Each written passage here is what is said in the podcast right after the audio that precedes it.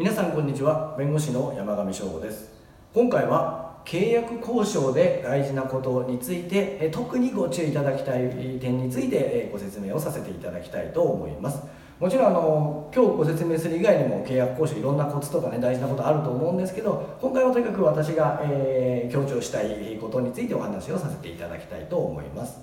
えー、契約の交渉をいろんな場面でねあの行うことがあるかと思うんですけれども結構基本的なところからあのご説明したいと思います、えー、まず最初1番目ですね。相手方は一体誰なのかっていう問題ですね、え、これ、ね、何言ってんのって思われるかもしれませんけどこの問題、え結構あります。え要するに最初ですね向こうと契約の話し合いをしていてですねあの例えば相手の会社有名な会社だからね安心だと思ってこうずっと話を続けていったらですね最後契約締結の段階でいやいやあの実はね契約締結するの？うちの会社じゃないんですうちのね子会社なんですとかね。うちのあの知ってる会社なんですって言って急に手のひら返されちゃうようなこともないわけじゃないんですね。なのでこの相手方は一体誰なのかっていうのはしっかり確認する必要があります。あの特にですねこれ騙されないためにも非常に大事なことであってあの会社がですね相手の例えば会社同士の契約であれば相手の会社がちゃんとあるのかどうかこういうので会社は登記簿ってて存在してるんであれば登記がありますから、確認する必要がありますし例えばあの個人でね業務やってる方であってあの免許がいるようなね業務であればちゃんと免許見せてくださいとかそういったことを確認する必要があるということになります。これ本当にあの大事なことになります。この特に一番はですね国際的な契約では注意しないといけないことであって相手と交渉するにあたってはちゃんとあなたの会社ねあるんですか？あなたの会社の営業許可書を見せてくださいとかっていうことはちゃんと初期の段階から要求しておく必要があることだと思います。それでねいや出せませんみたいなこと言ってる相手だったらもう信用できませんから交渉なんかそれ以上する必要はないんじゃないかなというふうには思います。次にですねあの2番目担当者に権限はあるのかという問題ですね。ずっと交渉の話し合いしている担当者の方がね相手にいてでずっと話してたけど実はいや私にあの権限なくてあのこの後社内で社長にもう一回聞かなきゃいけないんですなんて話だと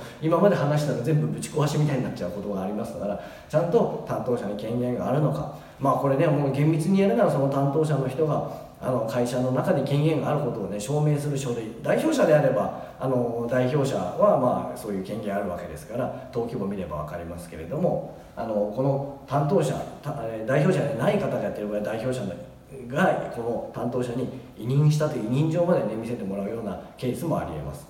ですのでこの担当者に権限あるのかというのも非常に注意が必要です。で次にこの3番目相手方が財産を持っているかというところですね。これは簡単に言えば相手方がちゃんと責任を取れる存在かどうかっていう問題です。要するにどんなに立派な契約書とかを作ってもですね最終的に。相手があの財産を持ってなかったら損害賠償の請求しても無意味になってしまいますしあの例えば代金払ってくださいとかいろいろ言ってもですねあの相手方がお金ないですっていうふうにね開き直られちゃうとなかなかそれ以上でできないという場合もありえます。ですので相手方が財産を持っているのかっていうのもですね、えー、交渉団体から注意しておくといいかと思います。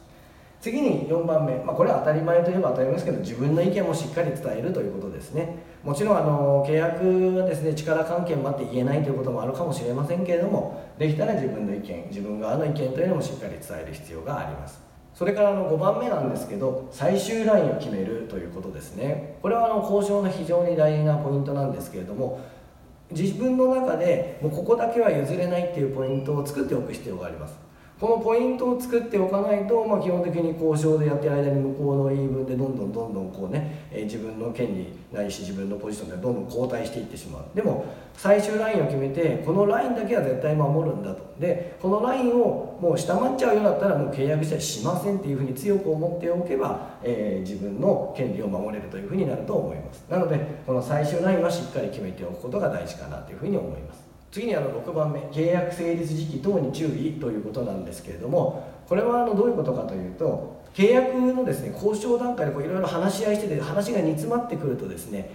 実はあの契約書にサインしてなくてもある程度契約成立に向けたもうある程度期待ができているんじゃないかっていう状況が生まれるんですね、まあ、そういう段階でいきなりあのいやでも今までの話なしにしましょう全部やめましょうみたいなことを突然言うとですね相手方も損害を受けてしまうことがあります。でそういった場合にはですね契約まだ成立してないけども損害賠償を受けてしまうということがあるんですね。なので契約の成立に至ってなくてもですねあの交渉が煮詰まっているとお互い責任が生じる可能性があるというのも視野に入れておく必要がありますし例えばそういった責任も負いたくないということであればですねあの契約の交渉の段階で、え一切の、まあ、この交渉段階では一切お互い責任を負いませんというような、ね、合意を最初にやっておくということも考えられます。以上が契約交渉で、え考えていただきたい大事なことということになります。